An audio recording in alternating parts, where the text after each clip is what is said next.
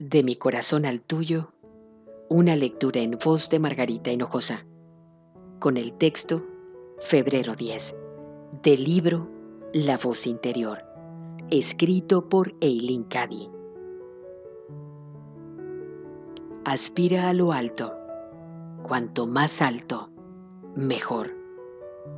Aun cuando no alcances ese propósito todas las veces, al menos te encontrarás estirándote hasta el máximo de tu capacidad. Espera siempre lo mejor en la vida. Mira cómo lo recibes y da eternas gracias por ello. Recuerda que yo conozco todo lo que necesitas, incluso antes de que lo pidas, y que todas tus necesidades están siendo satisfechas de un modo maravilloso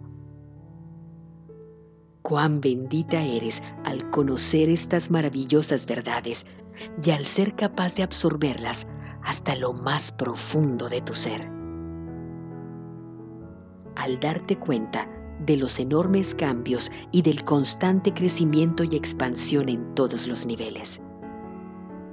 Al conocer que, aun con todas las convulsiones que aguardan al mundo, puesto que lo viejo ha de ceder su sitio a lo nuevo, ningún daño recaerá sobre aquellas almas que han aprendido a poner su fe y su confianza enteras en mí. Al saber, sin sombra de duda, que conmigo todas las cosas son posibles.